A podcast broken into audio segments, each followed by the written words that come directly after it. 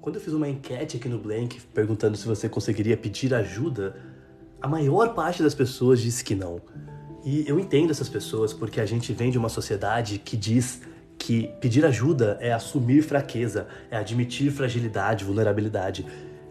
E cara, existe ato mais corajoso do que assumir a sua fragilidade para alguém? Existe ato mais corajoso do que é, pedir apoio para enfrentar uma situação que tá difícil demais para você? Eu tive muita dificuldade em pedir ajuda na vida também, sabe? Fiquei, sofri calado por muito tempo.